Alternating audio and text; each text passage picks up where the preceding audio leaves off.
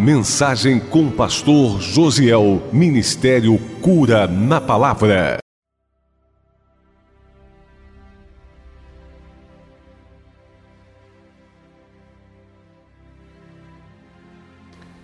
Deus ele colocou uma palavra, me deu uma palavra. Ele tem falado comigo. E eu acredito que falará com você, com todos nós que estamos aqui. Amém? Livro de Romanos, capítulo 8. Só quem achou diz amém. A gente vai conversar um pouco aqui nessa noite, refletir sobre um assunto que eu entendo que é principal na nossa caminhada, conhecendo o amor de Deus, amém? Nós precisamos conhecer o amor de Deus. Quem achou Romanos 8 diz amém. Fecha teus olhos por um instante. Aí, como eu digo, agora é hora de abrir uma nova pasta aí. A informação que você recebeu, armazena, abre uma nova pasta. O Senhor quer trazer novas informações para nós. E toda informação com base na palavra de Deus, ela tem o poder de transformar nossas vidas. Se já se perguntou até onde você está disposto a ir com Deus, até que ponto você quer caminhar com Deus, até que ponto é essa caminhada, quando é o fim dela. Jesus, nós precisamos da tua palavra, nós precisamos da tua ajuda. A jornada é longa, Senhor. Eu compreendo que a caminhada contigo, ela só tem um começo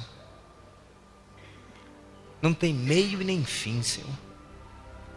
E se nós não discernirmos isso, a gente corre o risco de abrir mão de algo que nos leva para a eternidade, Pai. E eu sei que se nós não compreendermos o seu amor, corremos o risco, Senhor, de abrir mão, de deixar de lado, e assim deixar de experimentar, Senhor, das tuas maravilhas que é reservada para nós desde a fundação do mundo. Portanto, eu quero lhe pedir que nessa noite o Senhor esteja ministrando ao nosso coração, tratando conosco, tornando-nos, ó Deus, mais maduros em nossa fé. Que a gente tenha consciência que a nossa caminhada é contigo, Senhor. Somos nós e o Senhor, Pai. O Senhor e nós então, dai-nos um entendimento melhor do teu amor e que o teu amor nos aperfeiçoe aqui nessa noite. É o que eu te peço, Deus. Em nome de Jesus. Amém. Amém? Romanos 8:35. A primeira parte desse versículo é uma pergunta: Quem nos separará do amor de Cristo? Quem nos separará do amor de Cristo. Eu entendo que cada um de nós teria uma resposta para essa pergunta. Cada um de nós. Algumas pessoas diriam que alguma coisa poderia separá-lo. Mas eu tenho uma compreensão de que, uma vez conhecendo esse amor, eu creio que nada, absolutamente nada, será capaz, será suficiente para nos separar do amor de Cristo. O apóstolo Paulo, nesse mesmo versículo, ele chega a fazer algumas sugestões. Será tribulação, ou angústia, ou perseguição, ou fome, ou nudez, ou perigo, ou espada?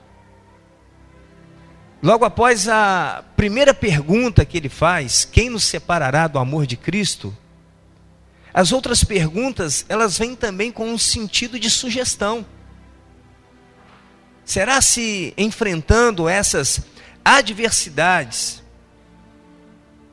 eu me sentiria separado desse amor? Ou eu me separaria desse amor? Eu compreendo que essas coisas aqui também não têm o poder, a força de nos separar do amor de Cristo. Aí alguém enfrentando uma tribulação, uma angústia, uma perseguição, a fome, a nudez, o perigo, a espada, pode dizer assim: Mas, pastor, o senhor diz isso porque o senhor não está passando por isso. Mas uma pessoa enfrentando uma situação como essa, ah, ele poderia sim abandonar. Mas eu digo não. Eu digo não. Se de fato a pessoa conhece o amor de Cristo, eu entendo que nada tem o poder de nos separar desse amor. Amém? Então a próxima pergunta a ser feita, eu entendo que tem que ser essa. Eu conheço esse amor? Porque se uma dessas sugestões de Paulo me separa do amor de Cristo, é porque possivelmente eu ainda não o conheço. E o fato de eu não conhecer o amor de Cristo, o fato de eu não conhecer, pensei que ele ia pegar meu projeto. O meu não, é. O meu eu vou pôr na mão de Deus, tá vendo, gente? Eu tô aqui. Rapaz, já quiseram pegar mais de uma vez. Viu? Ao vivo é assim. Não, deixa aqui, aqui eu estou vigiando. Você queria dar o. O missionário Anés queria dar o seu. Não é seu, não? Aí eu estou achando. Ah, então, Jorginho, tem mais, depois se entrega. Então preste atenção. A próxima pergunta é: não dispersa não. Eu conheço o amor de Cristo? Sabe, quando eu estava pensando sobre conhecer o amor e não conhecer, tem gente que por não conhecer pensa que Deus não ama. E o fato de não conhecer não significa que ele não existe, nem que sou amado. O Senhor me levou a um pensamento lá de trás, lá do passado. Eu vou falar aqui de uma coisa que eu acredito que todos já viveram. Lá na adolescência, quando você tinha seus 9, 10, 11 anos, quem aqui já namorou com alguém e esse alguém não sabia que você namorava com ele? Levanta a mão. Seja honesto. Hein? Tá bom, tá bom. Agora olha para mim. Eu creio que todo ser humano normal já viveu isso. Isso é da alma do ser humano. Ó, tem meninas que já namorou com um cantor famoso, com um artista, colocava o pôster lá na parede e dormia olhando, né? Pensando. Aí quando acordava, hein? Mas lá na escola, lembra? Eu falar para os rapazes aí, amigos meus, de 100 anos para baixo, aquela menina bonita da escola que nunca deu bola para você, que era sua namorada, lembra? E você até falava para quem não conhecia ela que ela era sua namorada. Olha, eu tenho uma namorada, coisa mais linda. Olha para mim. Isso acontece ou não acontece? Foi só comigo? Hein, André, você está rindo, né? hein? Mas é assim. Aí eu te pergunto: quanto amor você tinha para dar para essa pessoa? Hein? Você dormia pensando, acordava pensando, almoçava pensando, né? Aí deixa eu te falar. Essa pessoa nunca experimentou desse amor que você tinha para dar. Só que, da mesma forma que você tinha essa namorada ou namorado, ele não sabia, ela não sabia, alguém te namorava e você não sabia. Alguém também já dormiu pensando em você. Alguém já acordou pensando em você. Alguém já comeu pensando em você. E assim como alguém não desfrutou do amor que você tinha para dar, você também não desfrutou do amor deste alguém que te amou demais. Amém? Eu estou trazendo assim para perto de nós, né? Para uma linguagem, porque às vezes amamos e temos muito a oferecer, mas quem a gente ama não tem o conhecimento desse amor. E nós amamos pessoas e eles não ficaram sabendo. E fomos amados e nem tomamos conhecimento. Aí você diz assim, mas a pessoa nunca fez nada para demonstrar isso, para que eu descobrisse. Fez sim. Quantas vezes você fez? Hein? Deixa eu fazer alguma coisa aqui que vai que ele perceba e, e, corresponda. Você nunca chegou e falou assim: Eu te amo, quer namorar comigo porque você tinha medo de ouvir um não. Mas por vezes você deu a entender: Olha, eu estou aqui. Se você quiser, eu estou pronto para te amar. Quem já fez isso aqui, levanta a mão e diz amém. Ninguém, gente. Só eu. A gente tenta mostrar o amor. A gente tenta revelar. Mas aí quem está sendo amado, na maioria das vezes, não dá a mínima. Eu sou o único normal aqui então. Ou anormal, né? Mas eu sei que você já passou por isso. O seu silêncio, você não interagir, não me engana. É isso que eu quero te dizer. É que às vezes a gente não conhece o amor do Senhor. Porque se eu conheço o amor de Deus com base em acontecimentos bons, em resultado positivo, em bênção, isso não é amor. Porque o amor é além disso. Amém? Porque se o amor de Cristo para nós for uma vida tranquila, uma vida favorável, na primeira tribulação você pula do barco. E aí Jesus mesmo disse: no mundo você vai passar por quem que disse isso? É aquele que te ama. Amém?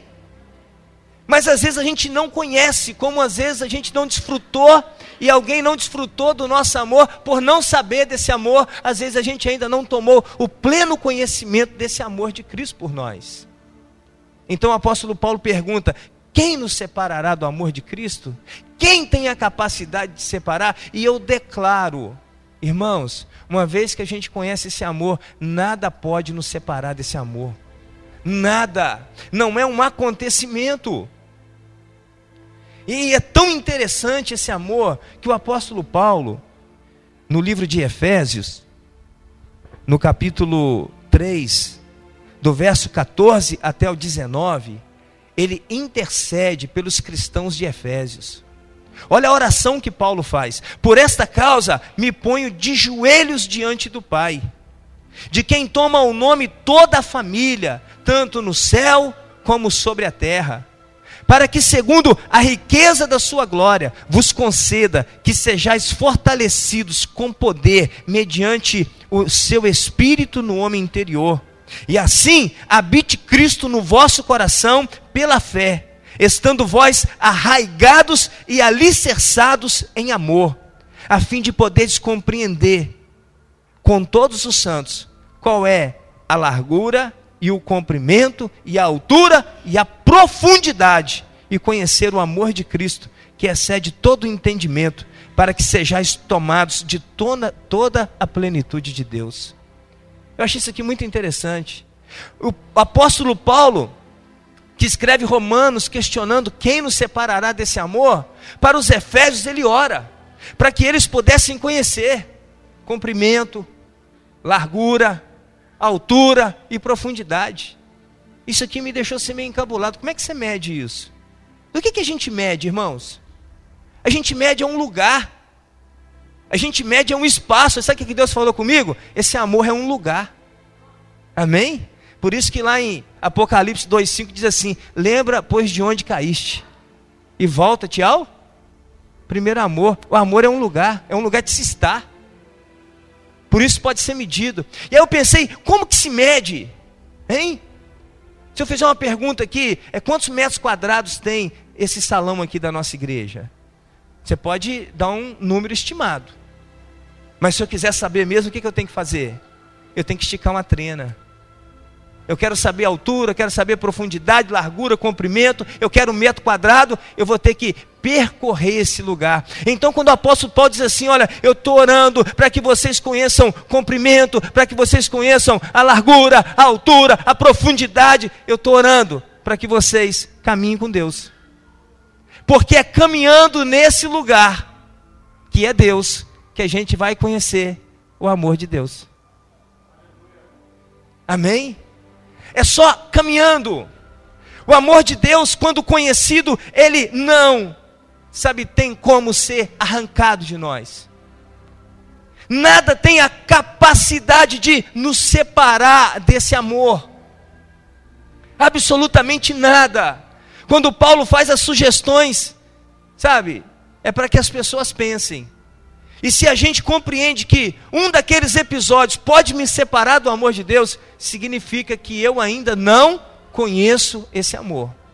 Mas não significa que ele não me ama. Mas pode ser aquele caso da namorada ou do namorado. Está faltando interação, interagir. Está faltando conviver. E quando o apóstolo Paulo intercede, olha, mede a altura, mede a profundidade, mede a largura, mede o comprimento. Ou seja, anda com Deus, interage com Deus, caminha com Deus, que você vai conhecer o amor de Deus. O que ele está querendo dizer para nós? Eu já estou até adiantando aqui uma parte daquilo que eu queria pregar. Irmãos, aí eu fico pensando: o que Deus poderia fazer para revelar a nós o seu grande amor? Se eu concluo que ainda não conheço, hã? porque se o amor não for revelado a nós, a gente não conhece. Como chegar nesse lugar? Como atingir esse lugar? Sabe como está nesse lugar onde eu viverei, né, a plenitude do amor de Deus? Aí fica uma pergunta: o que Deus poderia fazer para revelar este amor, este tão grande amor, para que eu declarasse assim, Senhor, nada me separa desse amor. Aí eu repito, tem várias respostas. Cada um vai ter uma resposta. E tem gente que pode dizer assim: olha, se o Senhor fizer aquele milagre, e quando eu digo aquele milagre, aquele milagre, sabe essa prova que você está nela que parece que não tem fim? Sabe essa luta que parece que não vai acabar? Sabe essa bênção que você tanto espera, e já tem até algum tempo. Não, se essa bênção chegar, se esse milagre acontecer, se essa grande maravilha acontecer, aí sim, aí sim eu vou te dizer que eu estou debaixo desse amor. Mas aí eu digo que não também. Não. E eu quero compartilhar aqui um assunto muito interessante com vocês.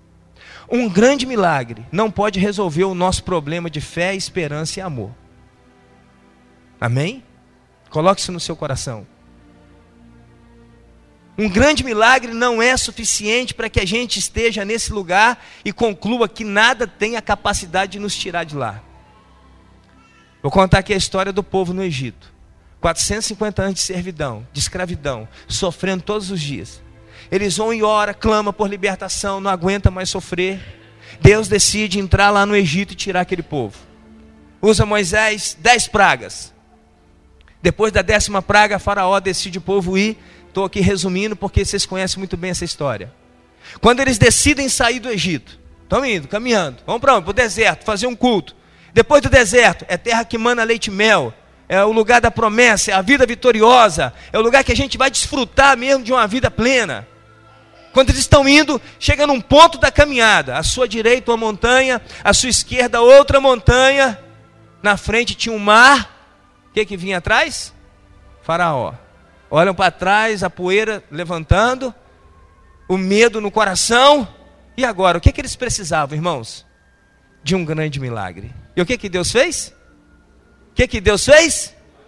Um grande milagre. Qual foi o milagre? Deus abriu o mar. E o povo passou. Entra comigo na história. Imagina eu e você vivendo essa situação. Vê se essa pressão de uma montanha do lado, uma montanha do outro, o inimigo atrás e o mar na frente, não é o problema que você está vivendo. Não é a carência que você está sofrendo. Não é a luta que você está nela. Não é a prova que você está nela. Hein? Só mudou o cenário. Então sai um pouquinho desse cenário que você está e vamos para lá comigo. Imagine o mar abrindo e a gente está junto com aquela galera lá e nós estamos atravessando com o pé em seco. E quando a gente chega do lado de lá, aí Deus fala: Moisés, estende o cajado. Moisés estendeu. O que, que aconteceu? O mar fechou e os inimigos morreram. Amém? Deus tem o poder de fazer o mesmo por você hoje. Mas não resolve o problema do amor, da esperança e da fé, porque eles viveram isso. E deixa eu te falar uma coisa: três dias depois, eles estavam murmurando contra Deus. Peraí, gente. Como que eu vivencio uma situação dessa e três dias depois eu estou murmurando? Deixa eu te falar. Assim como um banquete não resolve o problema da fome de ninguém, um grande milagre não resolve o problema da fé, da esperança e do amor. Pega alguém passando fome, sabe que não tem o que comer, e dá um banquete para ele hoje. E amanhã? E depois de amanhã? E três depois de amanhã? E quatro depois de amanhã? E passou uma semana, e aí? Um banquete não resolve o problema da fome. Aí Deus entendeu: um grande milagre não resolve, nem por isso ele deixa de fazer, amém? Nem por isso ele deixa de operar. E o que eu quero é que você não, sabe, baseie a sua caminhada com Deus somente num grande milagre, num grande episódio, porque ele não é suficiente para nos sustentar. Pastor, e você está falando de amor, e daí a pouco você falou de fé, de esperança e de amor, é porque é o que Deus quer trabalhar conosco. Sabe uma coisa que Deus falou no meu coração? Parece que são estágios que a gente caminha. Primeiro eu desenvolvo a fé, depois eu desenvolvo a esperança, depois eu chego no lugar do amor. E é nesse lugar que eu tenho que estar. De onde você tirou isso, pastor? Eu tirei de 1 Coríntios capítulo 13, verso 13, que diz assim, ó: Agora, pois, permanecem a fé, a esperança e o amor. Estes três, porém, o maior destes é o amor. O que é fé? É acreditar que Deus tem o poder de fazer. Olha para mim, sabe por que você está aqui nessa noite? É porque você tem fé. Eu não duvido da fé de ninguém aqui nessa noite. Você não se estaria em casa fazendo qualquer outra coisa, mas você acredita em Deus, amém? E o acreditar traz milagres. E eles acreditaram naquele momento que Moisés falou: Vamos marchar. E o que, que ele fez? Marchou. E o mar abriu. Hã? Mas agora eles precisavam desenvolver a esperança, porque três dias depois eles estavam murmurando. Ou seja, a fé não deu consistência. E depois precisa entrar no lugar do amor. Aí Deus quer trabalhar. Aí, como Deus entendeu, já que um grande milagre não resolve, eu vou interagir com esse povo. Eu vou estar no meio do povo. Eu vou caminhar com esse povo. E a primeira transição do deserto ela levou três meses, do Mar Vermelho até a fronteira do Rio Jordão. E durante esses três meses, Deus se encarregou uma coluna de nuvem durante o dia, para que o sol não molestasse eles. Fogo durante a noite, para que o frio não os incomodasse e a caminhada não fosse interrompida. Quando tinham fome, o pão caía dos céus. Quando tinham sede, a água era extraída da rocha. O que, que Deus entendeu? Se um grande milagre não resolve, eu caminho no meio do povo. Eu vou interagir, eu vou exercer cuidado, cuidado paterno, porque depois de três meses, quando eles chegarem lá, eles vão olhar para trás e. Sabe por que, que a gente conseguiu atravessar? Porque Deus nos amou e esteve no nosso meio. Aí olha para mim, nesse deserto da sua vida, você tem como explicar racionalmente as vezes que você saiu dos emaranhados que você estava nele? As provas que veio que você não sabe de onde ela vinha e nem para onde ir, e de repente passou. Passou. Passou. Aí você olha para trás, gente, quanto problema, quanta luta, quanta prova ficou para trás. Gente, isso só pode ser Deus. Não tem outra resposta. Então, se a gente parar para pensar, a gente está vivendo as mesmas experiências. Porque o pão continua caindo dos céus, a água continua saindo da rocha, a nuvem continua sobre nossa cabeça e o fogo não para de arder, amém? E é só por isso que a gente tem avançado. O que, que Deus quis? Olha, eu vou relacionar com o povo, eu vou fazer coisas, e eu quero que você pare e pense comigo, depois de três meses caminhando no deserto, pegando maná todo dia, tirando água da rocha todo dia, uma nuvem durante o dia, o fogo durante a noite, corre o risco disso ficar comum. E da gente até pensar que isso é natural, o deserto tem dessas coisas.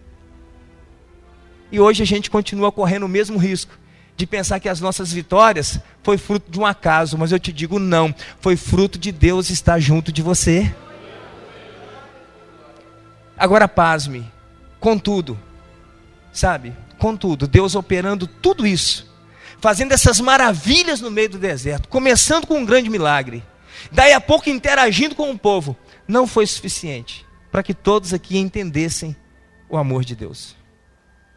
Quando chega no final dessa trajetória, da geração que saiu do Egito, de 20 anos para cima, apenas dois homens compreenderam: Josué e Caleb. Só os de 20 anos para baixo que foram poupados. Porque quando eles vão espiar a terra e era hora de entender, Deus nos ama e o que ele falou vai acontecer, o que, que eles fizeram? duvidaram. O amor não deixa dúvida, irmãos. O amor não deixa dúvida. Sabe, quando a gente está nesse lugar de amor, não importa o que está acontecendo, porque a gente entende que tem algo maior sobre nossa vida, e o que é maior sobre nossa vida é o amor de Deus. Quando a gente vive o amor de Deus, não importa se a terra tem gigante, não importa se a luta parece impossível de se vencer, não importa se o adversário é grande demais, sabe o que, que importa? Deus me ama. E se eu for guerrear e morrer, não tem problema, Deus me ama. E se eu não conquistar, não tem problema, Deus me ama. Deus quer que a gente caminhe nessa pegada, e Deus operando tudo isso não foi suficiente, porque eles duvidaram, falaram mal da terra, é, e falaram para para o povo que tinha gigante, aquela terra devorava, e Josué e Caleb está lá. Não, não, Deus vai nos entregar. Esse Deus que abriu o mar, que andou com a gente no deserto, que fez a água sair da rocha, o pão cair do céu, que colocou uma nuvem sobre nossa cabeça, o fogo de noite, Ele vai dar vitória. Mas os outros não entenderam. Aí eu te pergunto: você está discernindo a sua caminhada com o Senhor? Porque se a nossa caminhada com Deus tiver por base somente resultados, significa que eu não conheço o amor. Sabe por quê? Quando eles espiaram, a, a promessa é que a terra era boa mesmo, de fato, como Deus falou, mas tinha gigante nela. Irmãos, nunca vai faltar gigante na nossa caminhada. Olha para o seu irmão e diz para ele: nunca vai faltar gigante na sua vida. Nunca. Mas isso também não significa que Deus não te ama. Isso não significa que Deus, sabe, não te ama. E aí você tem que discernir o amor, porque senão todas as vezes que aparecer um gigante na sua vida, sabe o que, que você vai falar? Eu acho que Deus não me ama, porque se Ele me amasse, eu não estava nessa prova. A tribulação chegou, Deus não me ama, aí eu estou separado. A angústia chegou, Deus não me ama, então eu. Então Deus não me ama. Que é isso, gente? O amor é um negócio mais extraordinário sabe? Contudo, com toda essa dificuldade do ser humano, de entender o amor de Deus, de discernir o amor de Deus, com tudo isso, sabe? Talvez eu estou pregando e eu estou falando e você está identificando, sabe que eu sou bem assim, pastor? Toda vez que levanto um gigante, a primeira coisa que eu penso é que Deus não me ama. Toda vez que eu entro na luta, o que eu penso é que Deus não é comigo. Contudo, deixa eu te falar, Deus não desistiu de revelar o amor dele. Deus não desistiu de revelar o amor dele. Sabe, com essa complicação que nós somos. Sabe, essas pessoas difíceis. Sabe esse cara que se olha no espelho complicado demais, sabe? Que tem gente que pensa complicado é o outro, né? Não, é eu. Eu sou complicado, você é complicado, nós somos complicados. A gente é complexo demais. Ou cheio de complexo cheio de traumas, né? Contudo, Deus não desistiu de revelar o amor dele. Sabe, toda aquela trajetória, toda aquela caminhada, dois entenderam? Aí Deus falou: então, agora nós vamos dar uma voltinha maior. Agora não é três meses, não, agora é 40 anos. Amém? E aí já é trabalhar da esperança. Quando volta, eles conquistam a terra, obtêm vitória. Mas eu quero te levar para um lugar maior ainda para um lugar mais excelente onde se revela o amor de Deus. Tem um dado, segundo São Google, quem conhece o São Google aí? Pesquisa lá que está lá. A cada minuto nasce cinco crianças no Brasil. Você sabia disso? Hein? Pesquisa lá. Se é mentira é do São Google. A cada minuto nasce cinco crianças no Brasil. E o que, que isso muda? Eu já vou te falar o que, que muda.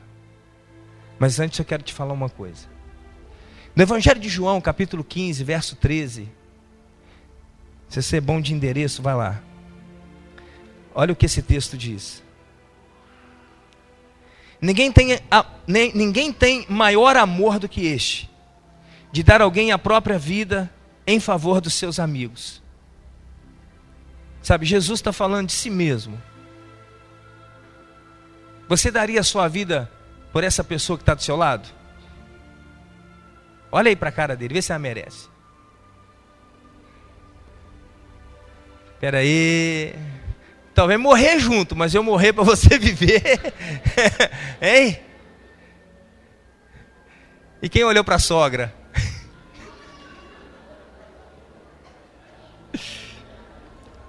Deixa eu te falar, você que está olhando para a sogra, tem alguém olhando para o genro, tá? Ou para a nora, hein? você daria a vida por essa pessoa? Sabe o que, que Jesus está falando? Eu dou. Ele deu a vida por você. Ele deu a vida por essa pessoa que está do seu lado. Começa a entender o amor melhor agora. Que o amor não é coisas. O amor é uma obra tremenda, magnífica. Hein? Sabe, o amor de Deus não está na sua cura divina. O amor de Deus não está na libertação de um problema. O amor de Deus não está na porta aberta. O amor de Deus não está na sua empresa bombando. Sabe, o amor de Deus não está lá no seu trabalho fluindo, não. O amor de Deus não está na sua conta bancária, não. Isso não é amor, isso é resultado. O amor de Deus começa aqui, ó quando o nosso amigo decidiu: eu vou morrer no seu lugar. Amém? Aqui a gente começa a conhecer o amor. É quando você discerne isso. Eu tinha que estar lá, mas ele foi no meu lugar. Aleluia. A cruz não era dele, era minha. E ele tomou o meu lugar. Ele morreu a minha morte para eu viver a vida dele, aleluias. Então começa a perceber o amor de Deus, aleluias. Aí quando a sua empresa não vai bem, sabe? A sua empresa mal não tira Jesus da cruz, porque ele já está lá crucificado. Se você pegar um diagnóstico médico e for enfermidade, que tem cura ou que não tem cura, não anula a obra da cruz, aleluias. Se você for demitido amanhã, Jesus continua na cruz por você, aleluias. E se você for promovido, também. Se a sua empresa falir, não vai anular a obra do Calvário, aleluias. E se você abrir mais uma, também não. Ele continua lá como um sacrifício no nosso lugar. Dá para discernir isso? Deus vem tentando trabalhar o amor e tentando mostrar, e Paulo fala: olha, mede. Tem altura, tem profundidade, tem largura e comprimento, e para medir você tem que caminhar. Você tem que caminhar com aquele que te ama, com aquele que dá testemunho de amor, mas não é em coisas, é em obra. Sabe por quê? Você chegar para mim e me pedir uma ajuda, e eu te dar uma ajuda, é uma coisa, e normalmente a ajuda a gente dá do que está sobrando. Agora, quando eu não tiver nada para dar, eu falo, eu só tenho a minha vida, toma ela. Foi o que Jesus fez. Pastor, o que, que tem a ver as cinco crianças que nascem por dia no Brasil? Não tem nada a ver. Até que nasça a sua. Amém? Porque o filho do outro é do outro. Mas quando nasce o seu e se olha para a carinha dele, rapaz, quando meu primeiro filho nasceu, eu olhei para ele. Acabou comigo. Eu falei: aqui eu acabei de morrer. A minha vida acabou ali. Porque a intenção é viver para ele.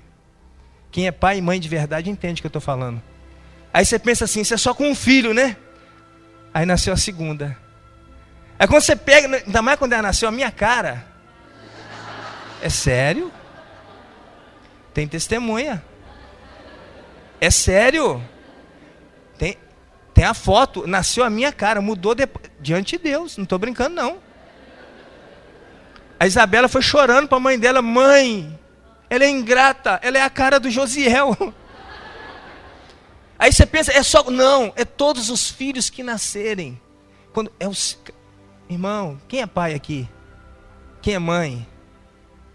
Hein? Então pode nascer cinco crianças por minuto pode nascer dez. pode morrer mil, que isso não altera nada até que nasça a nossa. Quando nasce a nossa, tudo muda. Agora eu quero te levar para uma compreensão maior do amor. Quem tem filho vai entender melhor. Quem não tem filho, entende a morte do amigo. Por que amigo você morreria? Difícil. Jesus, seu amigo, já morreu por você. Eu lembro uma vez a Rosa, ela ministrando aqui. Cadê a Rosa? Ah lá. Ela falou a respeito de um homem que foi morto, se não me engano, lá na Bahia. E de repente uma senhora chega e abraça ele e começa a chorar, chorar, chorar. Aí chega uma outra pessoa, não sei se um policial, e diz assim: Por que a senhora está chorando? É só mais um traficante que morreu. Aí ela olha assim, mas esse traficante aqui é meu filho. Aí presta atenção: quem tem filho? Eu te pergunto: por quem você daria seu filho? João 3,16. Porque Deus amou o mundo de tal maneira que entregou o seu único filho. Amém? A gente dá a nossa vida é uma tarefa quase impossível. Agora eu quero ver se é dar o filho. Dá o filho. Aí eu te pergunto, o que que pode separar desse amor? O que que pode separar você dessa obra que Deus fez? Jesus já morreu na cruz. Agora ele foi e entregou o filho dele, o único. Quando eu olho para os meus filhos, ainda hoje, esses últimos dias a Helena está demais, né? Quase três aninhos. Eu, eu, pensei muito sobre isso. O que, que é você pegar um filho e sacrificar por alguém? Amor não é coisa. Amor é um lugar. Amor é uma obra. E quando a gente discerne ela, eu te pergunto: o que, que pode separar você desse amor? Hã? O que, que vai fazer você ficar de mimimi com Deus?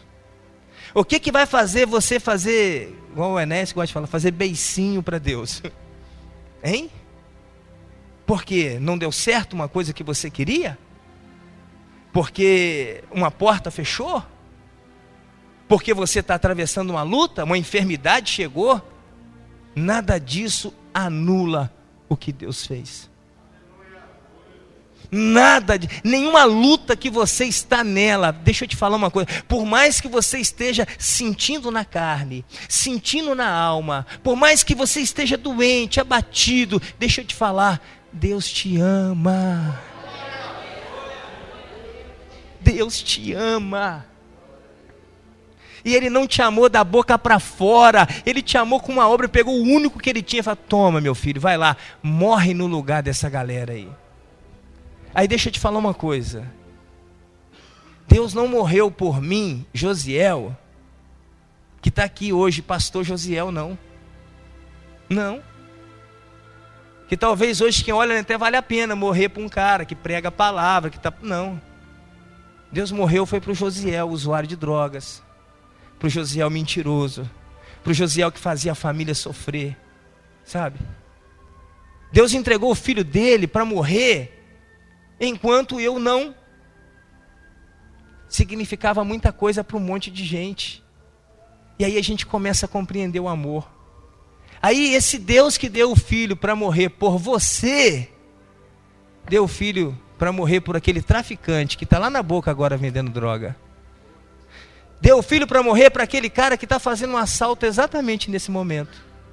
Deu o filho para morrer para aquele cara que nesse momento sabe, está fazendo a coisa mais absurda que possa estar tá passando na sua mente. Aí eu te digo, você sabe por que, que essas pessoas estão fazendo essas coisas absurdas? Porque ainda não conhece esse amor. Porque o dia que conhecer esse amor, a gente é transformado. O dia que esse amor entrar no nosso coração, irmão, a gente para, sabe, de pedir um monte de coisa. Deixa de fazer outras e adquire um comportamento completamente diferente. Porque este amor é até difícil explicar com palavras. E aí eu faço a pergunta: quem nos separará do amor de Cristo? E aí eu digo: quem conhece esse amor? Nada, absolutamente nada tem o poder de nos separar desse amor. E é para esse lugar que Deus quer nos levar de compreensão, de entendimento. Porque Deus faz o que Ele quer. E se Ele não quiser, Ele não faz também. Mas nem por isso anula o amor dele. Se você chegar nesse lugar, irmãos, a gente não depende muito de resultado. Porque a gente não quer sair desse lugar onde a gente é amado em todo tempo. Amém? É o que eu quero compartilhar aqui nessa noite. É o que Deus me deu para pregar aqui nessa noite. Porque se a nossa trajetória de fé, ela tiver por base coisas, acontecimentos bons ou ruins, isso não é amor. Isso pode ser fé. Isso pode ser esperança. Mas não é amor. E o lugar maior é o lugar de amor. A gente não é aperfeiçoado em coisas, a gente é aperfeiçoado no amor e nada anula a obra de Jesus na cruz. Na, nada vai apagar João 3,16. Podem acabar todas as Bíblias, consumir com todas elas, porque isso aqui está na eternidade. Porque o Cordeiro foi morto desde a fundação do mundo. Ele não foi morto há dois mil anos, dois mil anos atrás, não. É desde a eternidade. Deus já tinha um projeto. Ele sabia que a gente ia errar, que a gente ia falhar, que a gente ia ser complicado, complexado e muitas outras coisas mais, mas ele disse: Eu vou entregar o meu filho para aquele que entendesse amor. Ande nesse lugar e viva nesse lugar nesse lugar de amor. Agora fica de pé. Quem nos separará do amor de Cristo? Amém? Eu pedi para você ficar de pé e eu quero ler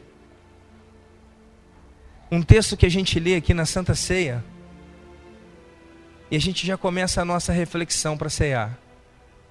A gente lê lá em 1 Coríntios 11. E o verso 28 diz assim: Examine-se, pois, o homem a si mesmo. Olha para você. Não olhe para quem está do seu lado. Pode tomar um lugar o ministério de louvor. Você se sente digno de cear? A pergunta que eu fizer, você responde só para você. Você se sente digno de cear? Hã? Talvez o melhor sentimento que a gente pode ter é este: eu não me sinto digno. Mas por causa do amor de Deus eu vou cear. É porque Ele me amou. É porque Ele me amou. E é porque Ele continua amando. E é porque Ele vai continuar me amando. Porque que dignidade há em nós, que perfeição há em nós. Ah, se não for o amor de Deus. E é por causa desse amor que a gente pode participar desse corpo partido, desse sangue derramado lá na cruz do Calvário por nós. Fecha seus olhos um pouquinho e reflete. Quem nos separará do amor de Deus? A palavra do Senhor diz que os dignos discutem. Os que se acham merecedores, eles competem entre si. Eles ficam tentando um ser melhor do que o outro. tentando do lado de fora mostrar um Deus que não trabalha do lado de fora, mas que habita do lado de dentro. E aqueles que se sentem indignos, conforme na história bíblica, é os cobradores de impostos, as prostitutas, os leprosos, os cegos, os coxos. Assentavam com Jesus e olhavam um para o outro, e com certeza a conclusão era essa: nós não somos dignos de estar aqui, mas Ele nos ama, e Ele nos colocou na mesa junto com Ele, aleluia. Orianda labás, orianda mais. E é só por causa desse amor, Senhor. Porque se o Senhor não nos amasse, a gente não era digno de nada na tua presença. Havia que nos dar acesso à tua presença, não é a nossa obra. É o teu amor, Senhor. É o teu amor, Senhor. É o teu amor, Senhor. É o que nós precisamos conhecer, aleluia. Oh Santo Deus. Aleluia.